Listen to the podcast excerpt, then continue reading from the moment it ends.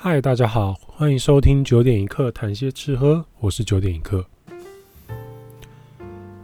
日本料理呢，现在其实已经是台湾人再熟悉也不过的一种料理选项了哈，而且类型非常丰富繁多嘛，从最顶级的怀石啊宴席料理啊板前握寿司那种无菜单料料理拉面，然后最后到家庭式的和洋餐厅。吃着咖喱饭啦、日式汉堡排，或是意大利面，或是各种河洋的蛋包饭，各种类型的日式餐厅呢，现在已经比比皆是了。但是对于日本饮食文化的演变呢，多数人反而是一片模糊，搞不太清楚，呃，弄不清楚整个发展的脉络。有些人甚至认为咖喱啊、拉面啊是日本就原先有的料理。但是一个国家的饮食文化演变呢，其实源远流长，尤其是以日本岛国来说，它反而受到来自世界各地的饮食文化影响非常的巨大，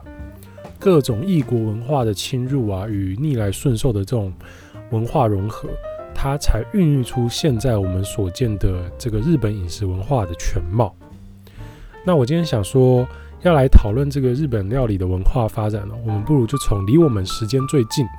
也是最多数人能接触到的日式的和洋料理来聊起来，这样可能大家诶比较有代入感，然后也比较好了解。所以，我们应该会从由近往远哦，从最近的和洋料理慢慢聊回以前的这个早期的日本料理的这个风貌。那我们今天就着重在日本的这个和洋洋食的开端。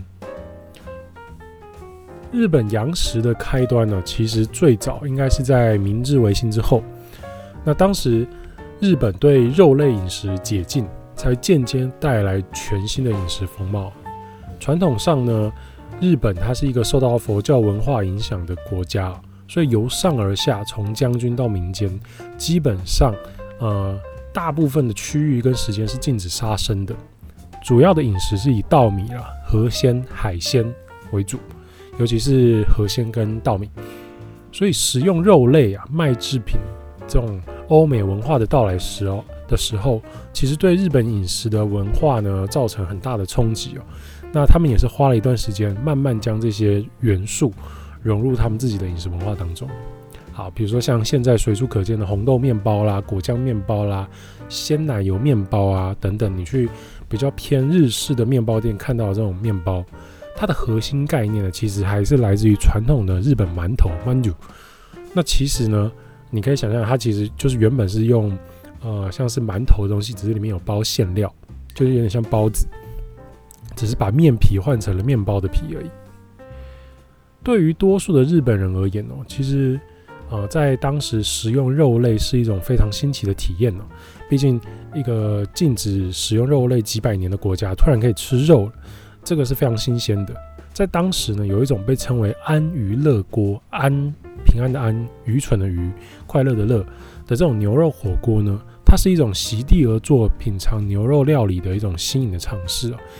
如果有看《神剑闯江湖》以前的动画，在那个时候就特别画到这一段啊，他们很开心，因为那要庆祝什么事情，特别去吃牛肉火锅，就是指的是这种安娱乐锅。那那个时候透过不断的尝试跟组合。这个牛肉火锅的开端，才发展成我们现在认识的整个河洋料理的风格。好，所以我们就先来讲讲这个牛肉火锅。台湾人其实对这个一定不陌生啦，因为到处可见的这个寿喜烧啊，这个 Momo Paradise 啊等等的，它其实就是明治维新发展的出来的这个牛肉火锅演变成现在的一个形式。那在当时呢，使用牛肉其实是被认为说，哇，跟上欧美文明开化，这个脱亚入欧的一个象征。所以传统上大家并不使用习惯使用肉类，那也不也对这个东西并没有那么高的怎么讲，呃，本身的接受度并没有那么高。但是受到了整体的氛围的影响哦，这个风气还是蔓延开来，大家追求这种时尚、文明开化的这种感觉。那在关东地区呢，以东京为主，就陆续开了许多牛肉火锅的专门店。那他们吃的方式是用平底铁锅，放入大葱啦、豆腐啊、蒟蒻啊，还有白菜，然后跟牛肉一起用酱油、砂糖调制的酱汁一起熬煮。那在关西地区，则是流行用农家淘汰不要的锄头或者是犁来烤肉，而犁呢，在日本念作 sukisaki，所以这个这个 sukisaki 也就是后来寿喜烧 sukiyaki 这个词汇的由来。那在台湾，我记得以前也有一家寿喜烧店叫做厨烧，锄头的锄，它其实就是取这个背景概念哦。啊，只是不知道这家店现在还在不在就是了。OK，那关东呢称为牛肉火锅。而，关西呢则称为寿喜烧。后来呢，呃，两者因为都是类似的东西嘛，就是介于烤肉跟火锅之间的这种样态哦。后来就两者慢慢融合，慢慢融合，所以现在都称为寿喜烧了。OK，那在牛肉火锅的这个发展带领下，使用肉类这件事情就渐渐的融入了日本人的饮食生活，也逐渐开始接纳起各式欧美的这种外来的烹饪手法。那最早被接纳的，其实就是现在呃日本非常有代表性特色的咖喱饭。好，那我们要先来讲讲咖喱这个东西的由来是什么。咖喱基本上是来自于呃这个充满各种香料的印度地区，那它是以姜黄为主，融合了二十种到三十种甚至四十种以上的香料调调配而成的一种综合香料。那咖喱这个名词呢，其实最早传说是由当时的葡萄牙人，他误将印度坦米尔语中的 curry，也就是含有香料的酱汁的这个意思，当成料理的名称，再传回欧洲。所以，如果你去印度是怎么讲？印度当地是没有咖喱这个词汇的。哦，那你甚至去英国，呃，很多印度人开的咖喱店，它其实不是用咖喱饭，它可能是用玛莎拉哦之类的这种说法。好那说回来，形塑咖喱香料的核心呢，其实就是刚刚讲到的姜黄。多数咖喱的黄色呢，也是靠姜黄这个素材去染出来的。然而，姜黄的传播啊，其实分成了好几个阶段，才逐渐的传进欧陆，然后最后才传遍世界。最早在罗马帝国时期啊，当时是因为偶然的贸易而来的姜黄呢，被称为 Terra Merita，也就是美好的大地的意思。这个词汇其实就是后来呃英文 turmeric 这个字的字根。那 Terra Merita 怎么拼？是 T E R R A，然后 Merita 是 M E R I T A。啊，Terra 这个字其实就是后来呃字土地的这个字的语言啦，拉丁文的语言。一直要到大航海时代之后呢，姜黄才正式传入，才有稳定的输入。而那时候姜黄其实一开始只是被当成番红花这种。呃，一种高价染料的替代品，所以当时的葡萄牙人给姜黄的名称就是印度的番红花。OK，那后来日本人他们是怎么得到姜黄的呢？他们其实是透过琉球王国的商船与中国啦、东南亚啦持续的贸易而引进姜黄的。当时一开始日本人并不是把它当成食材啊，它是反而是当成药材。然后当时的文献是记载为郁金。好，郁金香的郁金，取为什么这样称呢？因为“郁”这个字有茂密的意思，而“金”呢是指黄色的植物植物的意思，所以最早在日本的文献里面，他们就称姜黄为郁金。好，那姜黄引进了，那日本人后来怎么样引进咖喱饭的呢？其实最早引进咖喱饭这个词汇的是一个非常有名的人物。就是你如果去日本玩，然后要换钞票，在日本的万元钞票上面的人福泽諭吉，那在他当时翻译的词典里面，他就最早出现了咖喱的这个词汇。后来到中日甲午战争的时候，那日本人可能会称日清战争，民间呢开始大量流行吃咖喱饭这种充满异国风情的料理啊。那因为开始流行了嘛，所以大家就开始追求，呃，需要有足够的咖喱粉。所以那时候就出现了一个推动咖喱粉国产化的一个运动。那现在主流在日本，我们看到日式咖喱就是用咖喱粉、酱汁跟炖肉的组合，其实是在大正时期才在日本的饮食文化中确立的。那大正时期大概是一九二零年代的时候，所以其实距离现在没有很远。那咖喱呢，之所以能够在这个原本并不吃肉的日本呃立足啊，其实或多或少也与咖喱。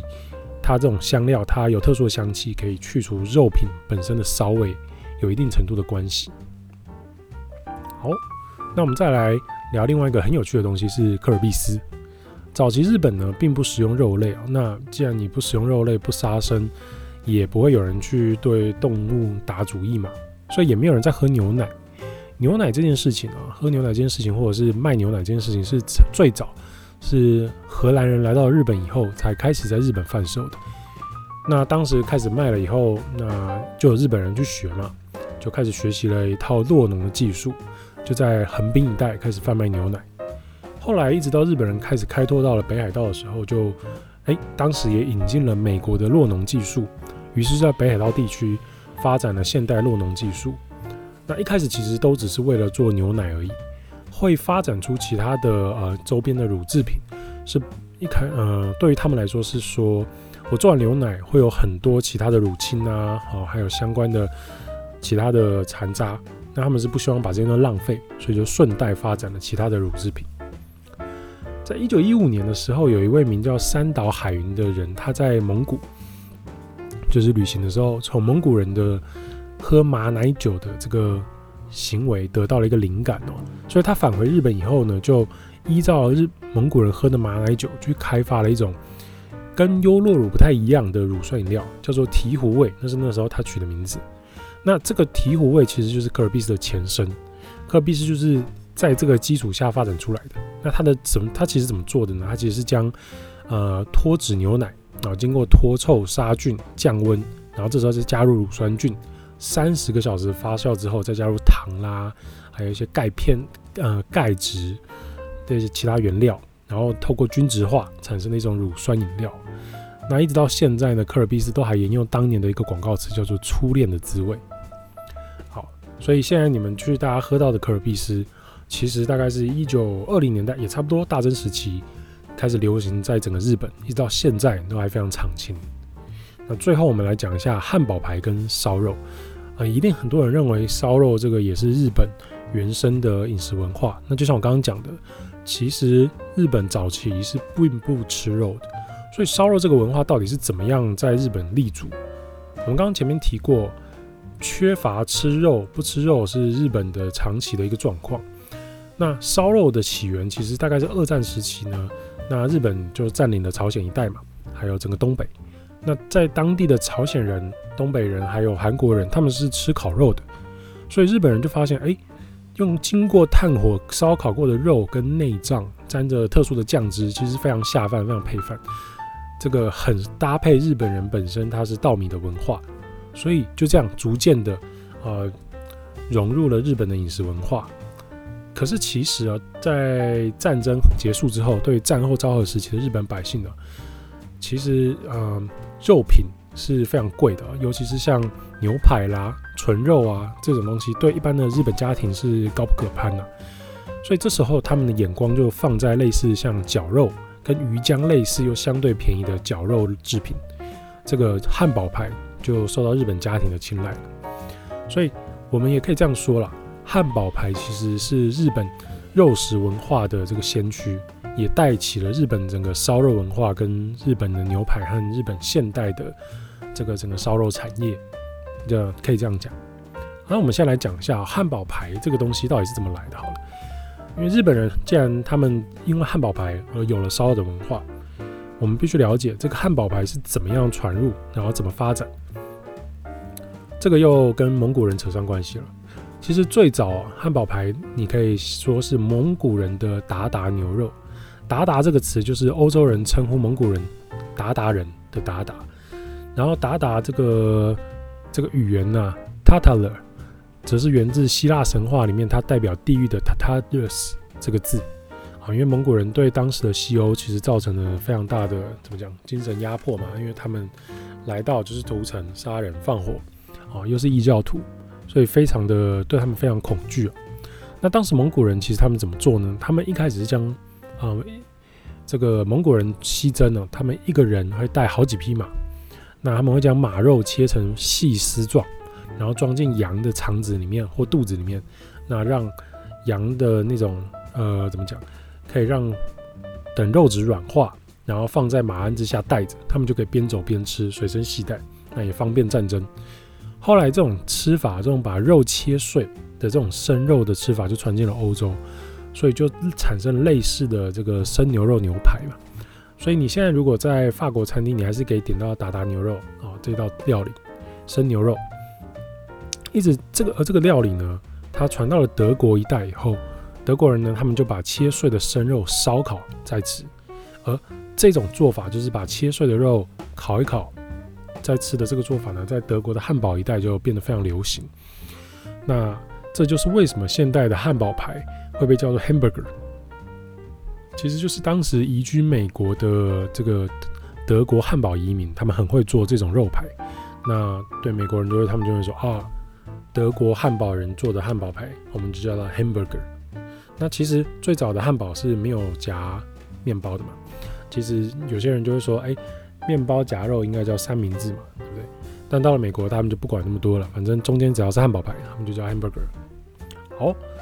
那以上呢就是我们今天简单介绍日本明治维新之后整个和洋风格的起源哦。那未来我们会慢慢回溯更多日本饮食背景的脉络。我们今天就先到这边，我们下次见，拜拜。